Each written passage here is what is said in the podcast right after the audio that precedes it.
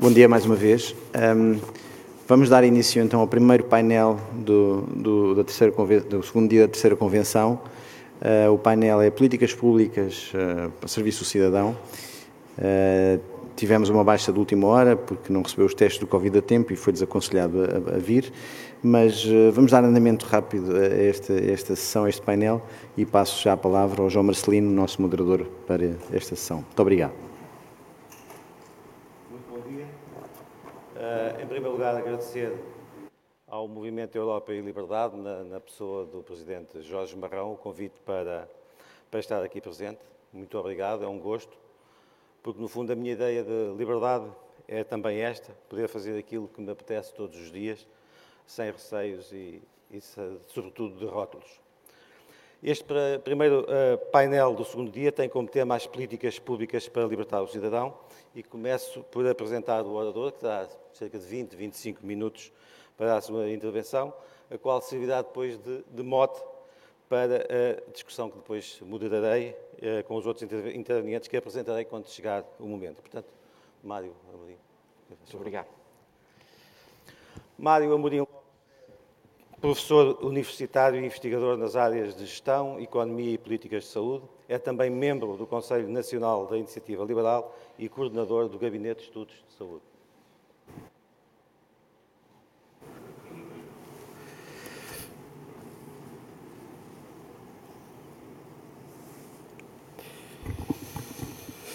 Muito, muito bom dia a todos. Eh, começo por agradecer o convite do eh, do Paulo e do Jorge Marrão para estar aqui hoje, um, a partilhar um espaço com, com amigos, com gente com a qual concordo, com a gente de quem discordo e também com gente de quem discordo veementemente.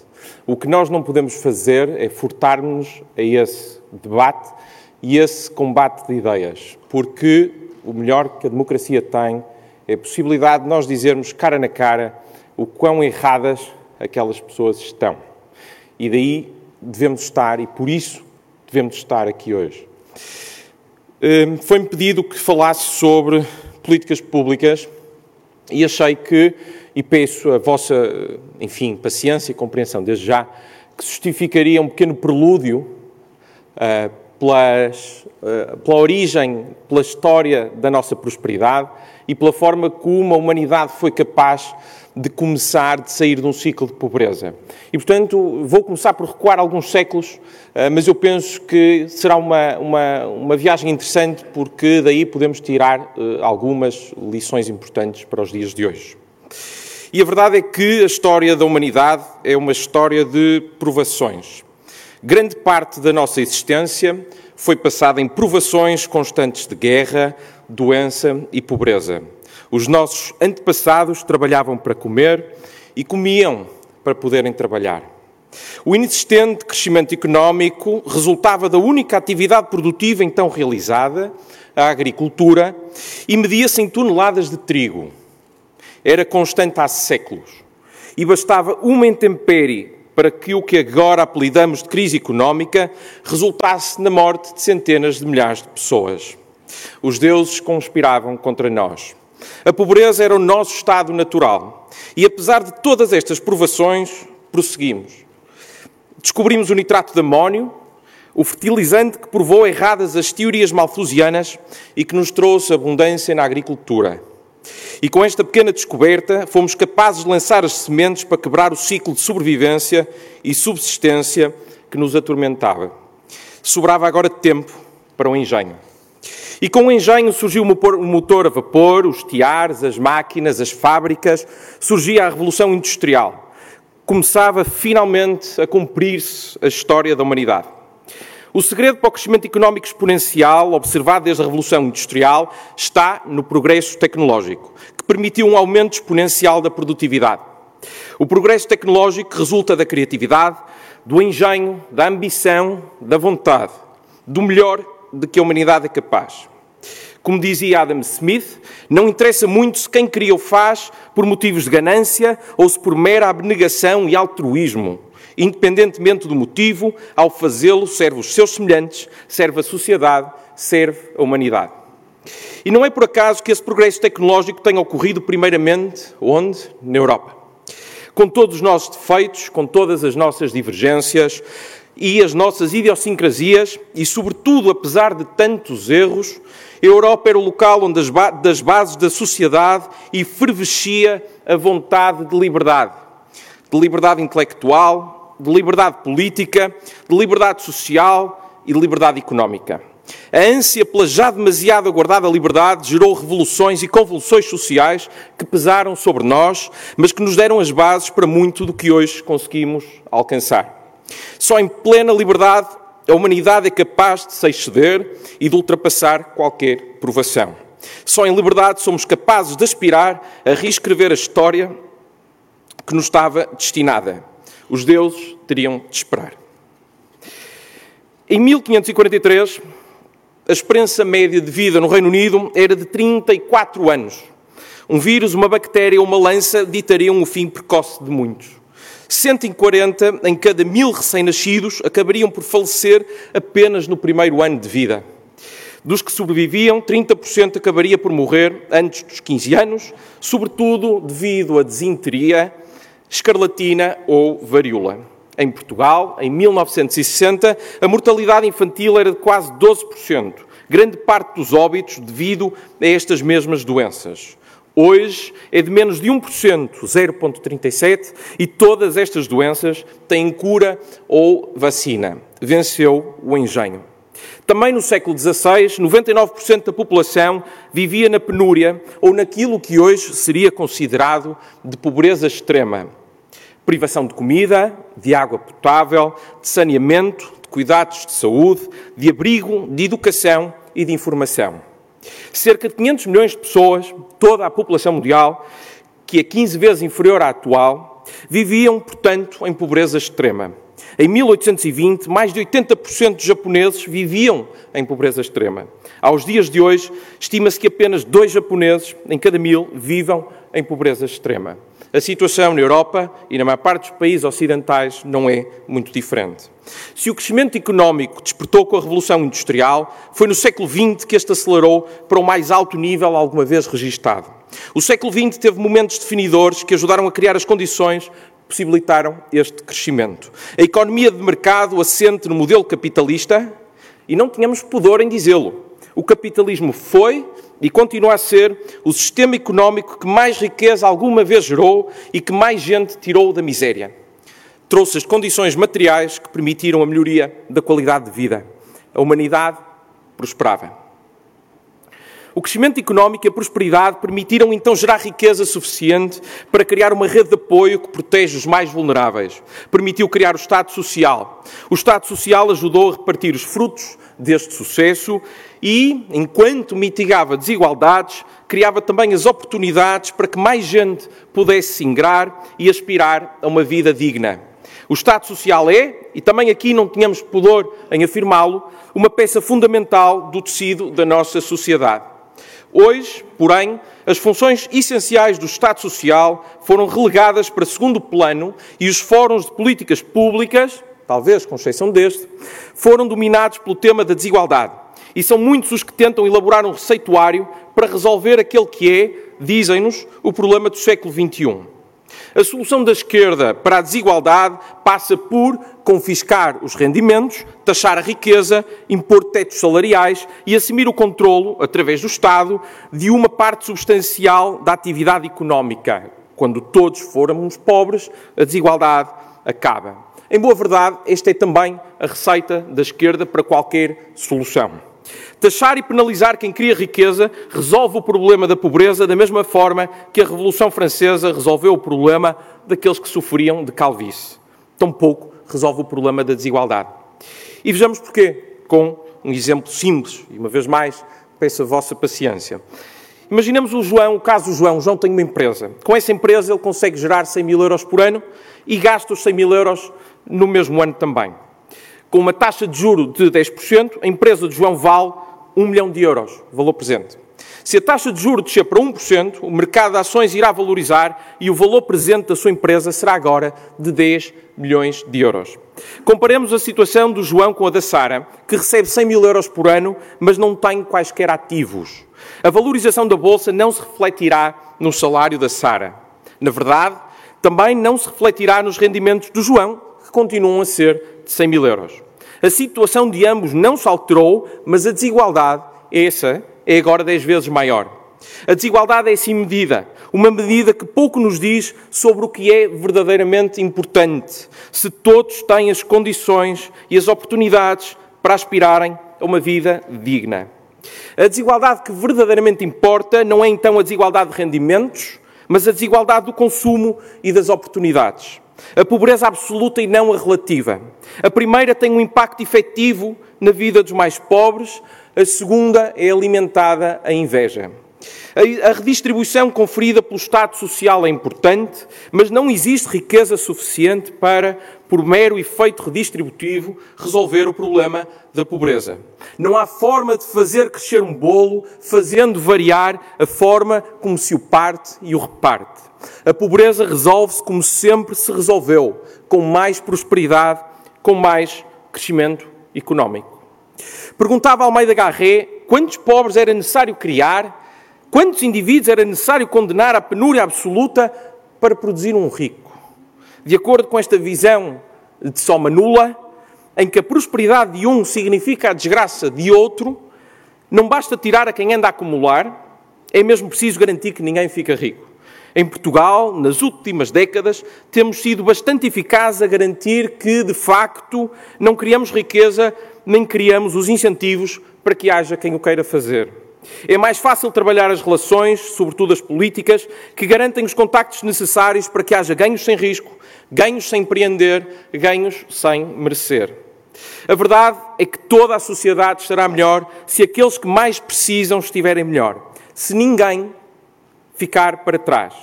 A solução para a desigualdade e, sobretudo, a solução para a pobreza, então, assenta nos mesmos princípios que edificaram as sociedades modernas e que permitiram quebrar os séculos de estagnação e de miséria. Direitos de propriedade, um Estado de Direito, um governo focado e eficaz e, sobretudo, sobretudo, muita liberdade política e económica. Condições imprescindíveis para premiar o engenho humano que resolve problemas e, com isso, cria riqueza e diminui a pobreza. Muitos países têm sido capazes de tirar partido deste motor de prosperidade. Na Europa, os países do leste são um bom exemplo disso. Dizimados pela União Soviética, juntaram-se à União Europeia pouco depois da queda do Muro de Berlim, na esperança de melhorar a vida dos seus. Com esperança, afinco e políticas públicas certas, conseguiram-no. E onde está Portugal? Portugal está estagnado, está moribundo, está há 20 anos estagnado, preso a políticas que pouco mais são do que mendicância por fundos europeus, aliás, estamos a observar justamente isso, Portugal definha enquanto outros prosperam. 20% da população é pobre, atualmente, e só um em cada três portugueses tem emprego.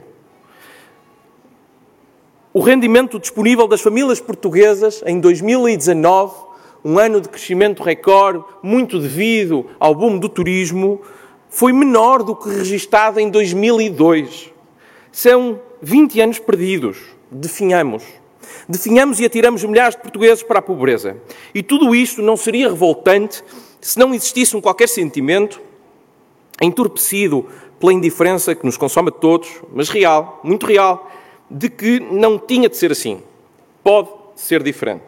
Portugal pode ser muito mais do que é. Para gerar mais riqueza, Portugal tem de criar as condições para atrair investimento que dinamize as nossas empresas, incorpore intensidade tecnológica, crie emprego bem remunerado e traga prosperidade. Tem de criar as condições para atrair os nómadas digitais que não são hoje de país nenhum, mas trabalham para todo o mundo. Tem de criar as condições para que as empresas possam crescer, ganhar escala e, com isso, competir a nível internacional Para criar mais riqueza, Portugal precisa de formar capital humano, porque o capital humano é o meio de produção do presente e do futuro. A dialética marxista, que coloca em permanente choque o trabalho e o capital, não tem mais razão de ser. A economia digital precisa do engenho, da criatividade, da inovação, da superação precisa da destreza melhorada de cada um de nós. E ao contrário do que argumentava Marx, o capital humano não tem de se vender a um capitalista que dele faça uso. Pode e deve empreender por sua conta e risco e recolher os frutos da sua empreitada. Portugal precisa de mais empreendedorismo, de mais gente disposta a arriscar. Mas para isso tem de deixar que quem o faça possa recolher os frutos do seu esforço. Para que todos possam ser os seus próprios meios de produção, Portugal tem de, tem de oferecer uma rede de ensino que não instrua para a mediania, mas que busque a excelência.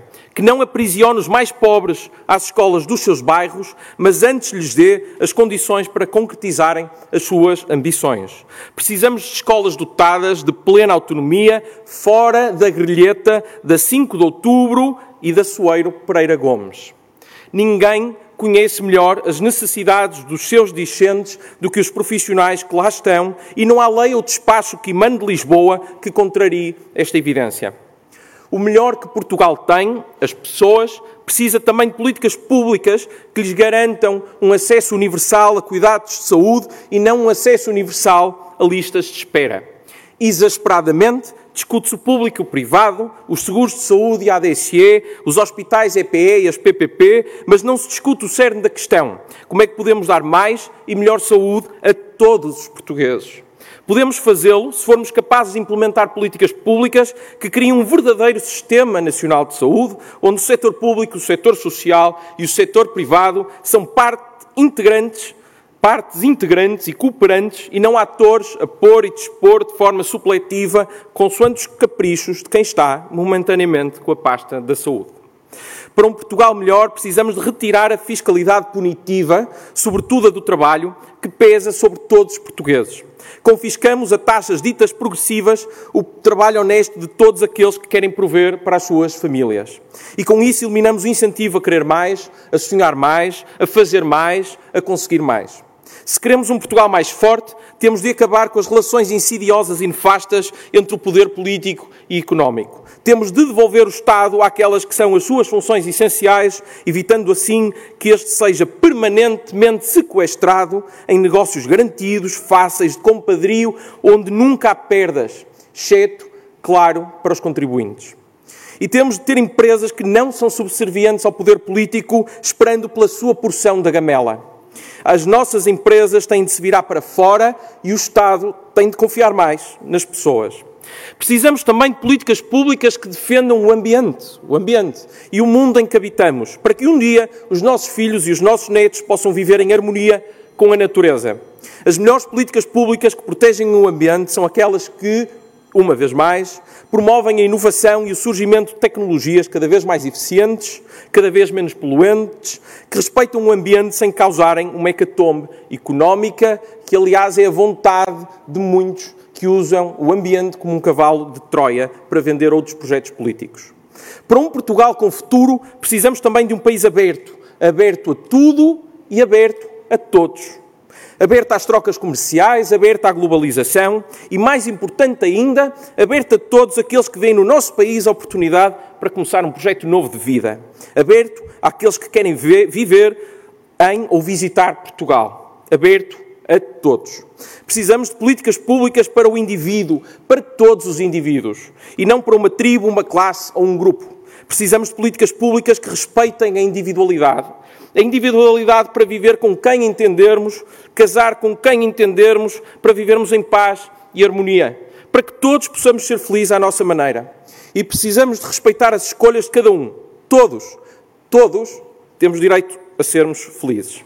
Precisamos de políticas públicas que reconheçam a dignidade da pessoa humana sem segregar a comunidade em ajuntamentos definidos segundo a cor da pele, a orientação sexual, a religião ou o género. Custou tanto dirimir as barreiras que nos segregavam que custa agora ver que há quem as tenta reerguer, usando a política para alimentar uma luta de identidades que não reparará nenhum mal do passado, mas antes condenará o nosso futuro. Finalmente, se queremos um Portugal mais próspero, então temos de perceber que a prosperidade depende de todos nós, das nossas famílias, dos nossos amigos, da nossa cooperação voluntária, da nossa criatividade, perseverança, esforço e resiliência, e não de um qualquer plano político grandiloquente que semeia amanhãs que cantam e colhe esmolas para tapar o buraco que se lhes segue. Nenhum país na história da humanidade cresceu porque os seus políticos tiveram boas ideias. Os países cresceram porque os seus políticos perceberam que só as suas gentes os podem fazer crescer.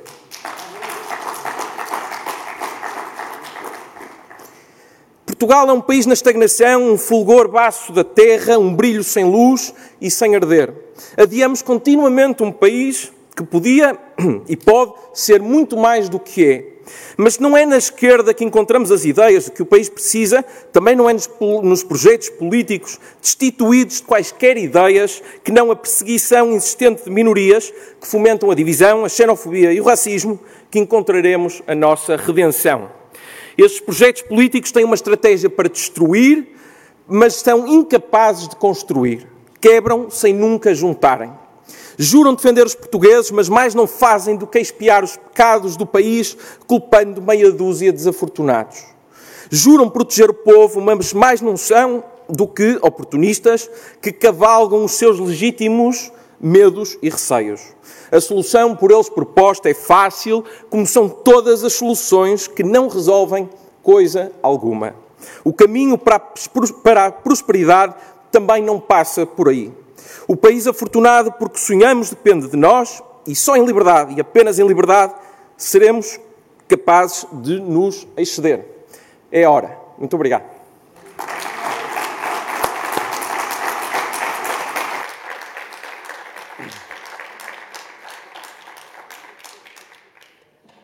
Muito obrigado ao, Mário Amorim Lopes por este pontapé de saída. Vamos agora uh, à discussão. Uh, temos meia hora para isso, porque este painel acaba uh, às, às 11 e eu passo a apresentar os nossos outros dois conferencistas. Uh, Alexandre Homem Cristo, fundou aqui IPP, Smart Public Policy, e gera projetos de políticas públicas de educação, é colunista do Observador integra uh, o Conselho Consultivo da SEDES, foi conselheiro do Conselho Nacional de Educação. Depois Pedro Martins, professor de Economia na Universidade de Londres desde 2004. Entre 2011 e 2013 foi secretário de Estado do Emprego, está atualmente a colaborar com a nova SBE no lançamento de um novo mestrado em políticas públicas. E, portanto, aquilo que eu punha à vossa consideração era, eh, a partir desta intervenção eh, inicial, saber dos vossos comentários e, possivelmente, daquilo que podem acrescentar para a discussão que se seguirá. Uh, Alexandre Homem Cristo. Bom dia a todos. Muito obrigado pelo convite, muito obrigado pela. Obrigado ao Mário também por ter já introduzido alguns dos, dos tópicos que eu agora vou explorar um bocadinho mais.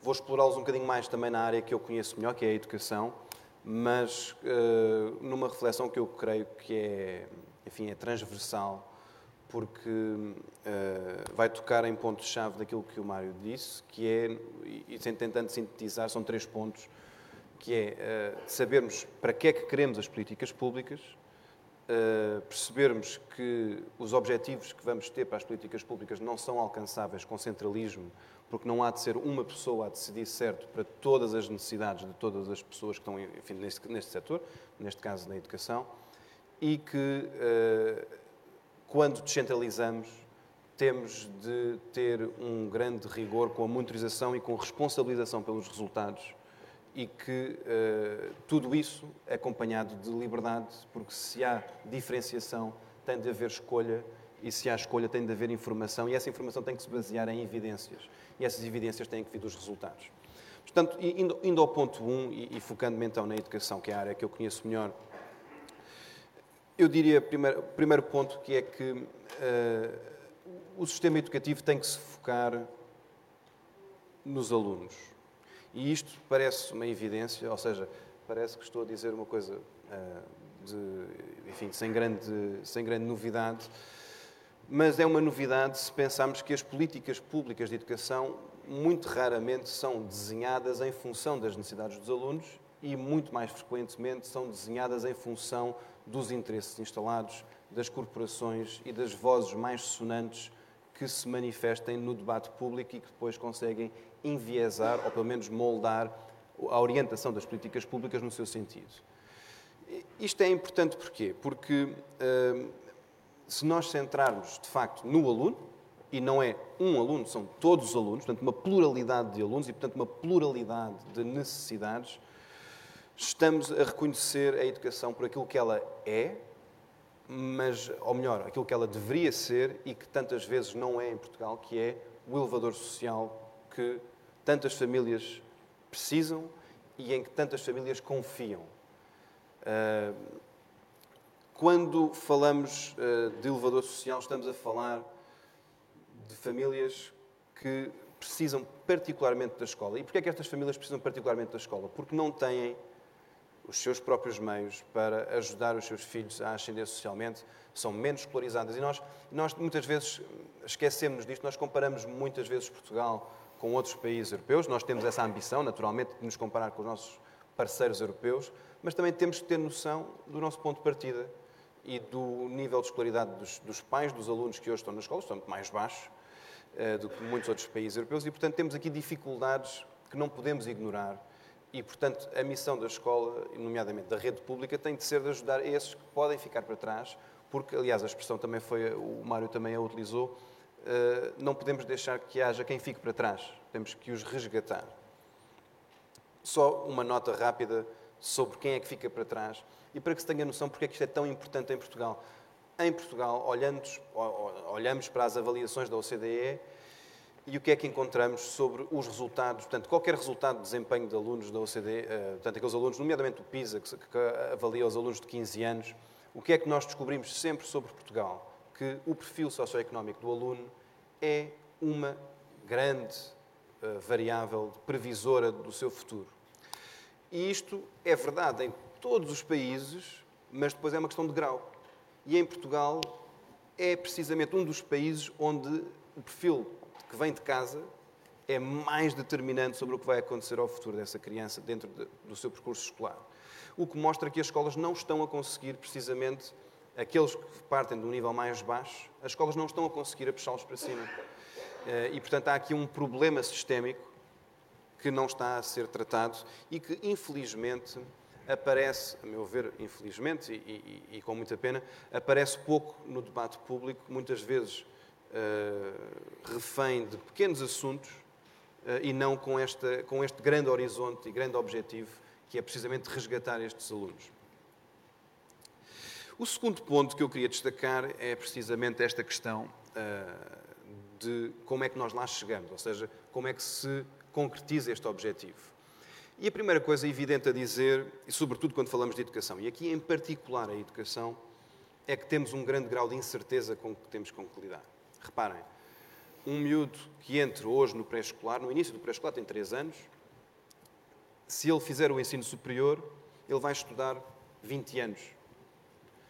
Se ele continuar para o doutoramento, ainda assim estuda mais. Mas vamos pressupor que ele faz a licenciatura, portanto, ou um mestrado integrado, e, portanto, faz dos 3 aos 23, tem 20 anos de ensino pela frente a escola vai começar a prepará-lo agora para necessidades que ele vai começar. Quando ele entrar no mercado de trabalho daqui a 20 anos, não temos a certeza se serão exatamente aquelas que são hoje. Mais, ele vai começar a trabalhar daqui a 20 anos, mas vai ter uma vida ativa de 40 anos. E, portanto, eh, até que ponto é que nós podemos estar confiantes que a escola hoje dá resposta a necessidades que são completamente imprevisíveis e que uh, têm um, um, enfim, uma longevidade que não nos permite sequer ter hoje pistas muito seguras de qual poderão, quais poderão ser as competências mais úteis para a vida daqueles, daqueles jovens. E como temos essa incerteza e não podemos ter uma resposta certa, não podemos ter uma decisão centralizada.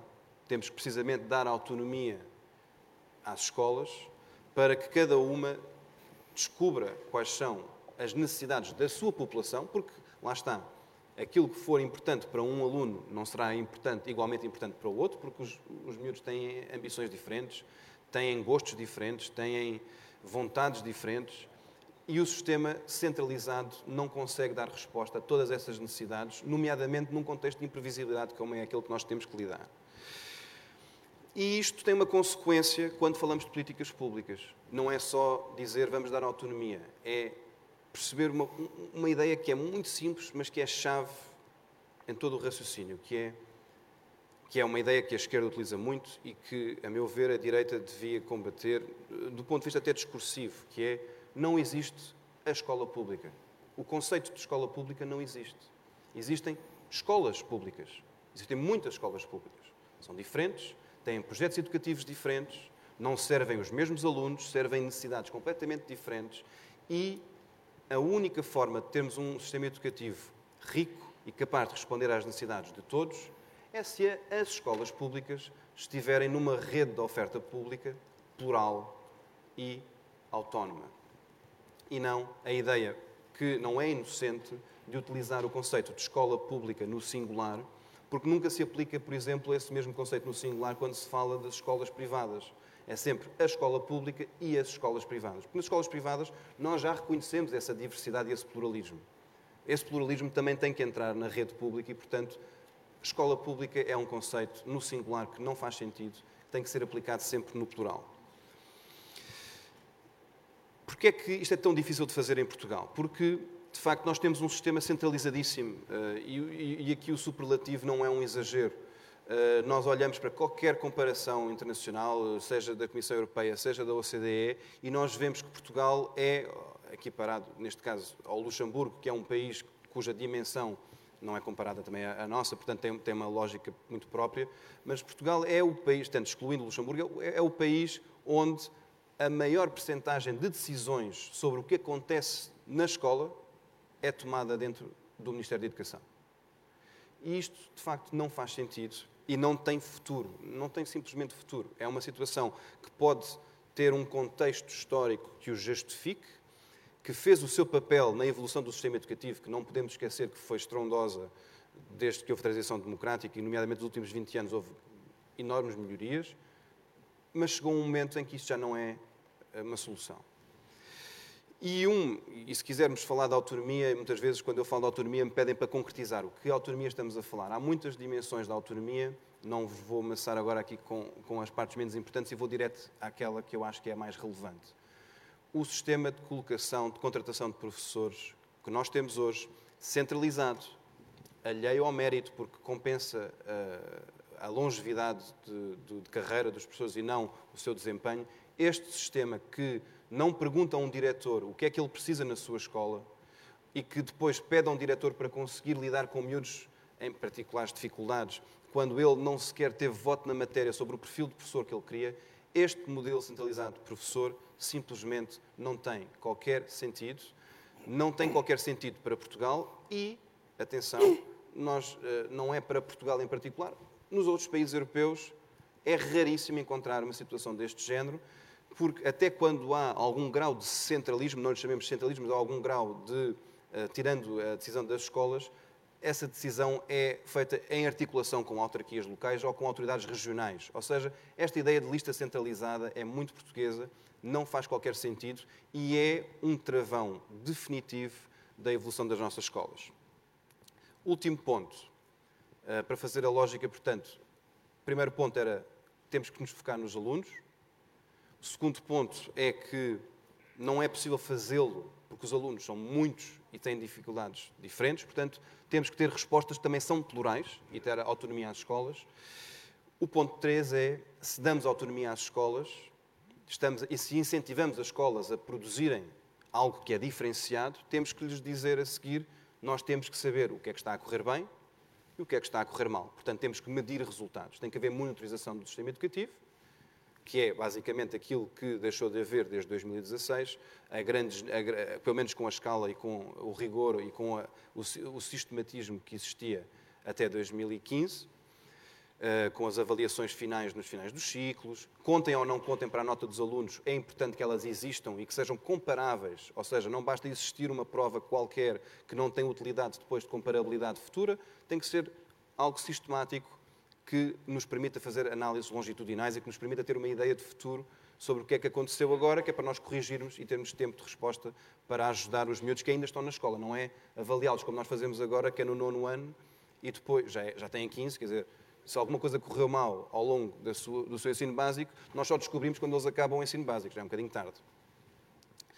Depois, a partir do momento em que nós temos medição de resultados, temos um patamar de exigência que se coloca, porque se há resultados, há resultados diferentes, há, há escolas que têm metodologias que funcionam melhor, e portanto nós vamos reconhecer isso, e há escolas que têm maiores dificuldades e nós vamos ter que as apoiar. Portanto, o facto de medirmos resultados quebra esta ideia de que é indiferente qual é a escola onde um aluno está, porque é tudo igual. Não é tudo igual.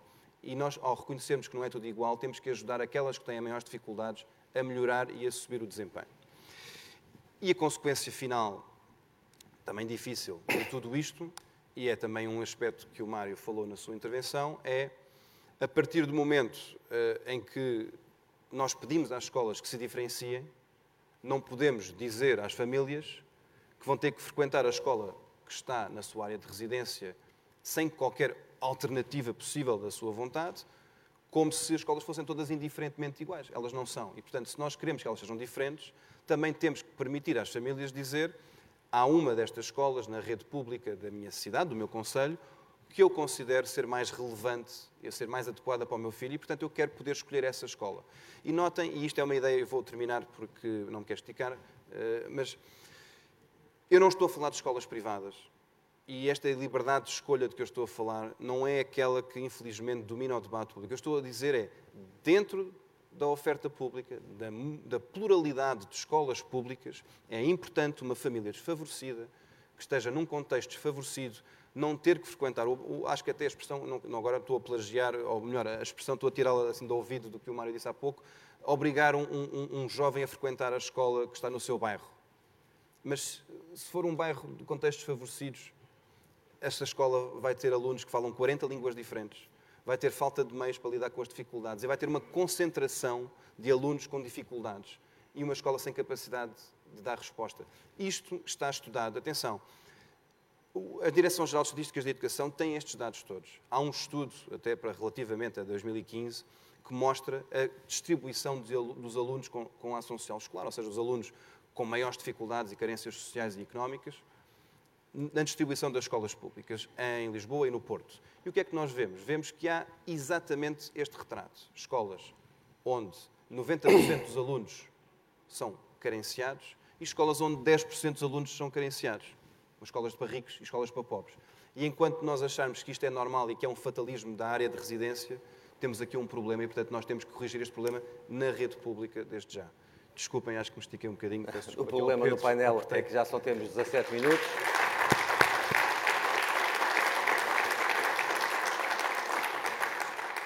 Pediria ao Pedro Martins que fosse, eh, enfim, tão sucinto quanto possível para ver se ainda temos depois tempo para mais uma pergunta e uma ronda geral pelos três. Muito bem.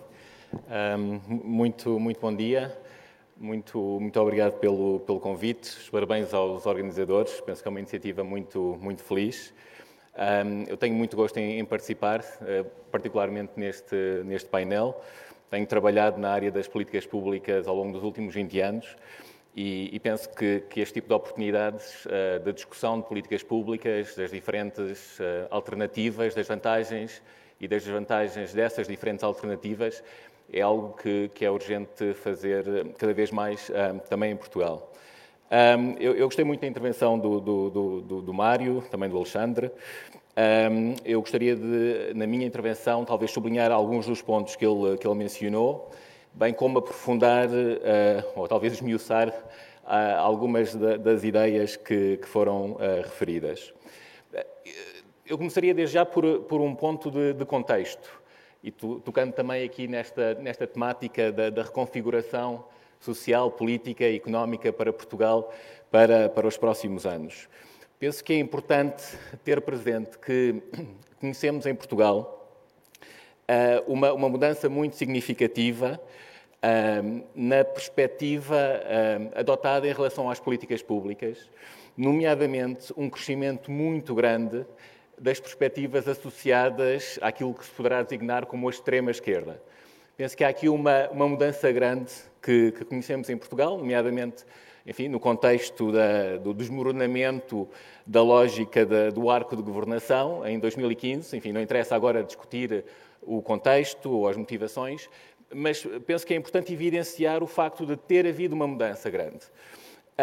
E esta mudança implicou, nomeadamente, uh, uma, um ganho, uh, alguns dirão desmesurado, mas penso que todos concordarão, um ganho muito pronunciado do peso e da centralidade do Estado ao nível da definição e implementação das políticas públicas em Portugal.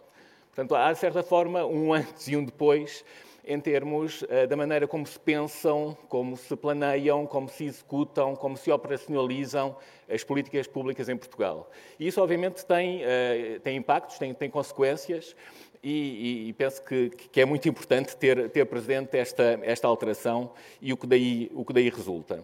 E, e além desta, desta vertente do, do, ganho, digamos assim, de centralidade do Estado, como eh, em muitos casos, enfim, de alguma forma, o principal objetivo das políticas públicas, vêm associadas um conjunto de, de perspectivas e de medidas que penso que também têm consequências muito significativas. E aqui estou a pensar em alguns pontos que já foram, já foram notados, nomeadamente eh, o afastamento da, da experimentação, o afastamento da monitorização, o afastamento da, da avaliação dos resultados das diferentes políticas públicas. Portanto, esta lógica de, uh, com distanciamento, uh, sem grandes paixões, de uma forma uh, o mais rigorosa possível, perceber o que é que funciona, o que é que não funciona, quais são as vantagens, quais são as desvantagens. De alguma forma, essa perspectiva cai para segundo plano, Uh, passando a ser este ganho de centralidade uh, do Estado, de alguma maneira, o grande objetivo das políticas públicas. Uh, portanto, eu penso que há aqui claramente desvantagens. Penso que Portugal teria muito a, ganhar com, com, uma abordagem diferente e, e nomeadamente, com, uh, também na linha do que já foi referido neste painel, com uh, o sublinhar, o afirmar da centralidade do indivíduo e do utilizador das políticas públicas neste, neste contexto. E dentro do, do leque muito alargado de utilizadores de políticas públicas, obviamente, uh, evidenciar aqueles que mais necessidade têm dessas mesmas políticas públicas, nomeadamente aqueles que poderão uh, enfrentar uma situação mais exigente em termos do seu contexto socioeconómico. Portanto, penso que é, que é, uma questão de alguma forma conceptual, mas que depois tem implicações muito grandes em termos uh, operacionais, em termos concretos, naquilo que mais diretamente diz respeito à qualidade de vida uh, dos cidadãos, das pessoas, uh, dos portugueses. É? Penso que, que é uma, uma, perspectiva que me parece muito, muito importante, até em termos do próprio debate político, e evitar que algumas ideias que, que, já se mostrou que fazem sentido, nomeadamente em termos uh, das abordagens uh, implementadas em outros países, poderem também ganhar mais protagonismo ao nível do debate público um, em Portugal. E, estou aqui a pensar, portanto, num conjunto de iniciativas relacionadas. Estou a pensar no ganho de protagonismo das comparações, do, do benchmarking, do bench learning, de forma a conseguir olhar uh, de uma maneira rigorosa para aquilo que se faz nos outros países, perceber o que é que resulta, o que é que não resulta, uh, e num contexto de monitorização, de avaliação, de forma transparente, independente, com grande enfoque, por exemplo, na, na vertente das análises custo-benefício, quais são os custos, quais são os benefícios, que relação é que daí resulta, como é que se comparam diferentes medidas uh, em termos destas relações, poder uh, avançar no sentido de uh, selecionar as medidas que são efetivamente as melhores da perspectiva dos cidadãos, da perspectiva dos utilizadores dos serviços públicos, não necessariamente da perspectiva do Estado. Fazer esta separação uh, é algo que, que, me parece da, da maior importância um, ao nível do debate das políticas públicas e dos próximos passos que será desejável tomar um, em Portugal a este, a este respeito. Ah, e como, como, todos sabemos, ah, as políticas públicas são claramente um, um assunto ah, de, de, grande, de grande alcance. estamos a falar de uma despesa pública em Portugal atualmente de cerca de 50% do PIB, cerca de 100 mil milhões de euros todos os anos em Portugal. Portanto, mesmo pequenas melhorias ao nível destas, destas políticas podem ter um, um impacto positivo muito considerável. E, e, e, na sequência, digamos assim, da, das diferentes uh, reversões e outras medidas que foram introduzidas ao longo dos últimos anos, penso que há aqui uma margem muito significativa uh, de progressão, uh, que pode até, talvez, contrariar enfim, algumas perspectivas mais negativas que, que temos discutido aqui ao longo destes últimos dois dias em relação ao futuro do país. Penso que precisamente esta área das políticas públicas, com um enquadramento político diferente, poderá proporcionar, enfim, perspectivas muito mais positivas para o, futuro de Portugal. Um, e, e, eu menciono a este, este propósito um, um conceito que é, que é, muito discutido em, em, economia, por exemplo, que é o conceito da, dos trade-offs, o conceito dos, dos compromissos. Um, e a ideia, em geral, é que, por exemplo, se um objetivo é a equidade e outro objetivo é a eficiência, uh, muitas vezes é difícil uh, obter ambos em simultâneo. Portanto, é necessário fazer escolhas e avançar mais num sentido ou avançar mais noutro sentido. No contexto atual, em que claramente várias das políticas públicas têm um enquadramento que não é o ideal, é possível conseguir-se avançar em ambos os sentidos. É possível, simultaneamente, ter um país, uma economia mais eficiente e, ao mesmo tempo, ter uma distribuição de rendimento mais equitativa, com mais equilíbrio, com mais coesão social. Portanto, há aqui oportunidades, hum, penso eu, muito, muito positivas hum, a este, a este respeito. Terminaria, talvez, com, com uma ideia hum, relacionada nomeadamente a ideia da diferenciação entre os conceitos de, de, produção de um serviço público e o conceito de provisão do serviço público. Portanto, são duas palavras muito semelhantes, uh, diferem apenas em, em, três letras, mas têm subjacente, enfim, uma filosofia muito, de, muito diferente e com impactos, mais uma vez, também eles, uh, penso eu, muito, muito diferentes. Portanto, penso que, que, é, que é muito interessante considerar não só esta temática da produção do serviço público, uh, por parte do Estado, mas em alternativa fazer a, a, centralidade ao nível da provisão do serviço público, isto é, assegurar que o serviço público é efetivamente disponibilizado junto dos cidadãos, junto dos utilizadores, mas não necessariamente através de mecanismos eh, clássicos que, mais uma vez, eh, afirmam esta centralidade do, do Estado em contraponto a outras soluções que possam efetivamente resultar em, em maior valor acrescentado e melhor utilização uh, dos recursos, nomeadamente dos, dos contribuintes.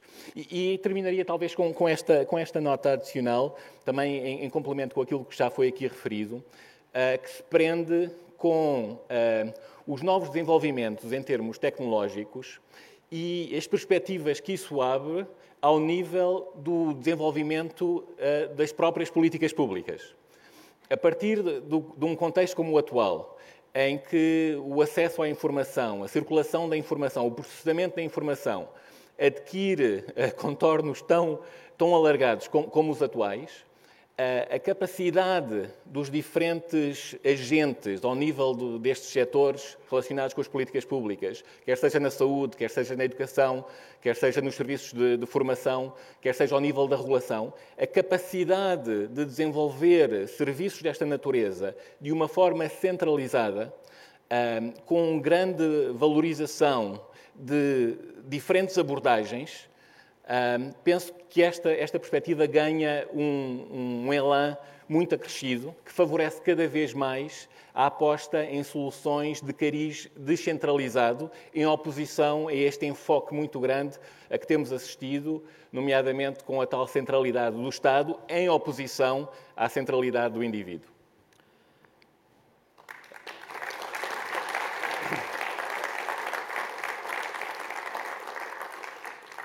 O Mário Amorim Lopes trouxe-nos numa viagem uh, pela história até à realidade uh, nacional. O Alexandre focou-se mais na, no caso do, da, da, educação e uh, o Pedro um, fez uma abordagem teórica, digamos, ao edifício de, público que temos. Eu gostava de deitar um bocadinho de, de sal em cima da, digamos, da conversa e dizendo o seguinte, começando por dizer o seguinte, a realidade no, no, no tempo mais recente é de 25 anos de de, governação, que teve 18 anos de governação socialista. Em que é que o país pode melhorar? Vocês são todos os três homens de, das direitas, da direita, não todos coincidentemente uh, no mesmo partido ou no mesmo ângulo de observação, mas o que é que a direita pode fazer diferente nesta, uh, ou de despejar diferente nesta realidade portuguesa? Começava pelo Pedro Martins. Cada das políticas públicas e o seu cruzamento com a perspectiva política eh, de uma forma que eu procuro ser algo distanciada. Eh, isto é, eh, eu não, valorizo, enfim, eu, tenho estas duas vertentes, tenho um, enfim, algum trabalho de cariz político, mas vejo, vejo-me sobretudo como um, como um académico, como um estudioso, como alguém que, enfim, passa, passa muitos dias a analisar bases de dados, a fazer vários tipos de, de análises de, de diferentes, de diferente, com diferentes metodologias. Eu penso vamos dizer, se, se for ideológico dizer que uh, ter abertura em relação àquilo que são as melhores políticas e decidir em conformidade, então eu serei ideológico. Okay? Mas eu, eu, não considero que isso é ser ideológico. Eu considero que ser ideológico é saber à partida, independentemente dos resultados, independentemente das análises, quais são as soluções. Um, e eu afasto-me dessas perspectivas. Portanto, talvez no contexto atual, essa, essa abordagem de abertura seja ser ideológica. Mas se olharmos para aquilo que é feito em outros países, eu penso que não. Uh, penso que as melhores práticas em termos de políticas públicas a nível internacional é precisamente esta lógica de abertura, de olhar para os dados, comparar alternativas, comparar custos e benefícios e, em função disso, decidir com grande abertura. Se os resultados, se as experiências internacionais apontam que eh, determinado tipo de gestão de escolas ou de determinado tipo de gestão de hospitais eh, realmente são aquilo eh, que permite melhores resultados ao nível dos utilizadores, então essa deve ser a abordagem a adotar. Isto é ideológico? Eu diria que não, mas talvez atualmente em Portugal isso seja ideológico.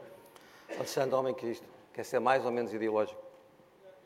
Vou começar por concordar com o que o Pedro diz, ou seja, eh, as políticas públicas devem, tanto quanto possível, ser guiadas por evidências. Evidências empíricas, portanto, evidências da investigação, da experimentação, resultados, porque hum, a lógica é que se implementa o que funciona e, e não aquilo que não funciona. E, portanto, aqui... Mas há escolhas políticas que se fazem. Há escolhas, exatamente. Eu, eu, eu, portanto, eu concordando com o Pedro, diria então acrescentava o seguinte, porque de facto este exercício de, de investigação académica, reflexão, existe nos dois campos políticos. Não é? Portanto, há muita gente à direita e à esquerda a, a pensar as políticas públicas como elas devem ser pensadas. Depois chegamos, chegamos a um momento em que é preciso tomar decisões uh, e, e, e, e, tomar decisões enfim, políticas e, rumos a seguir. E, de facto, aqui há duas coisas que não nos podemos esquecer. Quer dizer, a meu ver, e posso, posso estar enganado, mas pelo menos é assim que eu, que eu, que eu vejo o problema, que é, primeiro aspecto, a esquerda tem uma inclinação muito maior a confiar no Estado para a resolução de desafios e não nas pessoas. E, portanto, tem uma grande dificuldade de abdicar do poder do Estado na tomada de decisão e de delegar a unidades mais pequenas. Uh, isto é um problema. Uh, o Mário falou, falou, disso, aliás, na sua, na sua reflexão mais histórica, não é?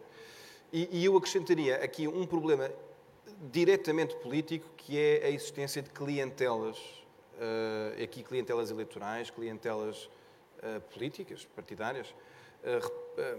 a educação, ah, não vou agora falar muito de educação outra vez, já falei demasiado, mas, mas só para dar um exemplo que é muito evidente, os interesses instalados na educação, os interesses políticos instalados na educação estão muito partidarizados e são um obstáculo evidente a que os partidos à esquerda, partidarizados à esquerda, e são um obstáculo evidente a que os partidos à esquerda tenham uma capacidade de reflexão na linha do, das evidências das políticas públicas. E eu já participei em inúmeros debates com pessoas uh, mais à esquerda, onde, surpreendentemente, acabamos muitas vezes a concordar que há políticas públicas que funcionam e outras que não funcionam e até concordamos que deveríamos ir mais por um dos lados.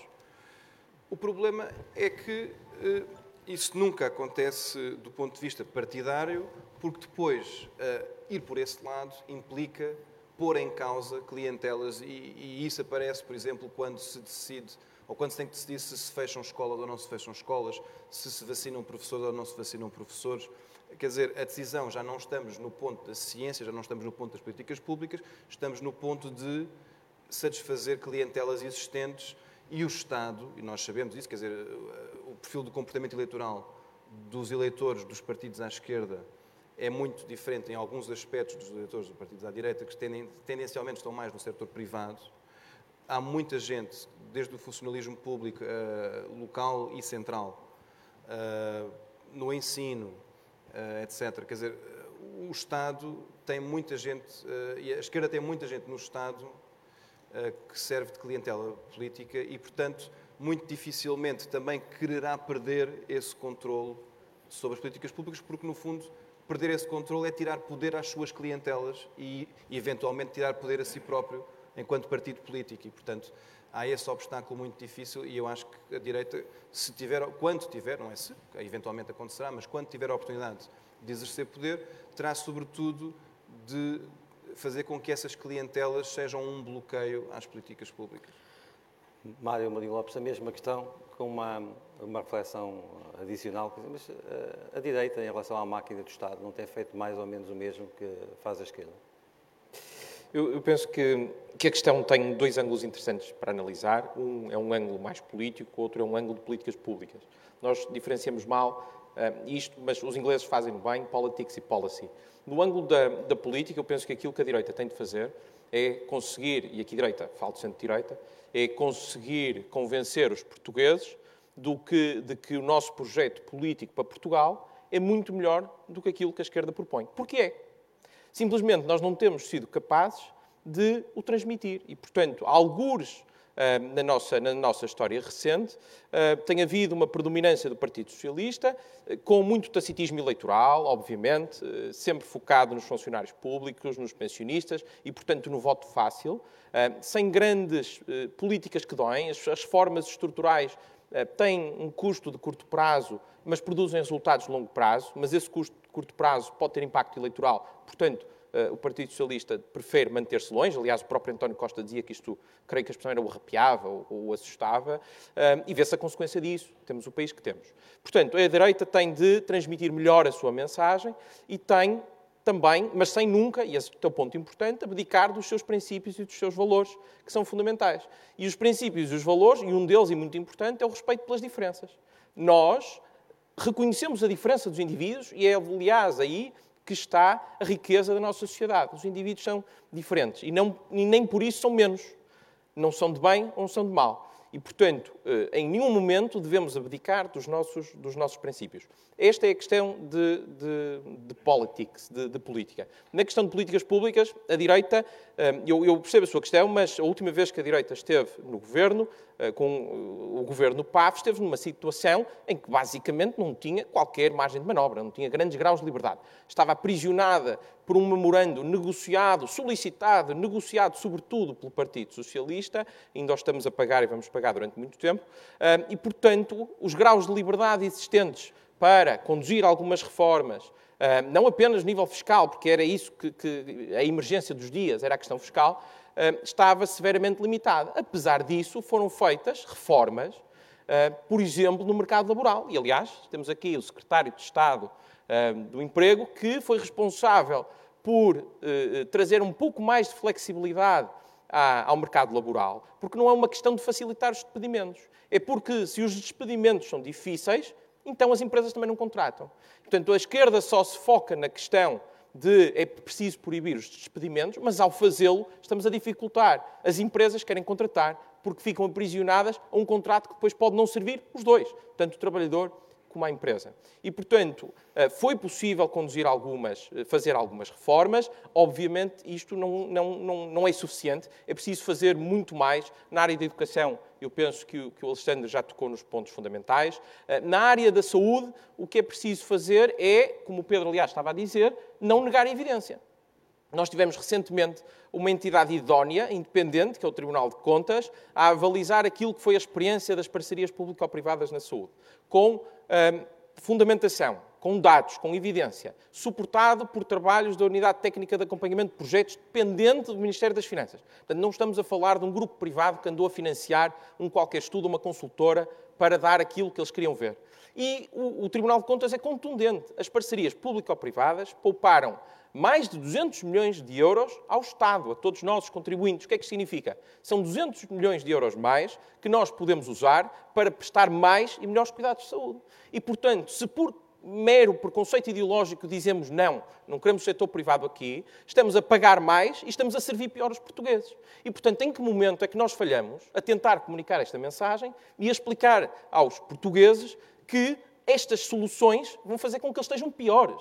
porque, curiosamente, na dicotomia esquerda-direita, em boas intenções, enfim, a esquerda tem, ganha por, por, por, larga distância. Mas de boas intenções está o inferno cheio. Porque o impacto real das políticas propostas por partidos de esquerda e, sobretudo, com a influência da extrema-esquerda, e isso é que é eh, grave, porque esta questão das PPPs eh, é também, obviamente, um posicionamento do Ministério da Saúde, eh, mas não pode ser eh, desligado da pressão que Bloco de Esquerda e PCP fazem nas negociações do Orçamento do Estado. E, portanto, temos um Partido Socialista que até tem gente que tem posições ponderadas, razoáveis e boas ideias para o país, aliás, uma delas, creio, até vai falar a seguir, que está completamente aprisionado por partidos de extrema-esquerda. E isto terá um custo muito grande para Portugal e das duas, uma, ou nós oferecemos alternativa para contrariar isto, ou continuaremos a definhar mais e mais anos, seremos ultrapassados, estamos quase a ser ultrapassados pela Roménia, como vimos ontem, é uma questão de tempo até toda a Europa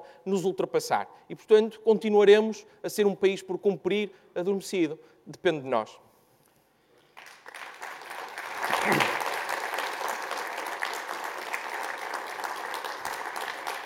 Já, já ultrapassámos um pouco o nosso tempo. Eu agradeço aos três a participação, também a assistência, a atenção e fazemos agora uma pequena pausa para o café. Voltaremos logo a seguir com mais um painel. Muito obrigado, bom dia.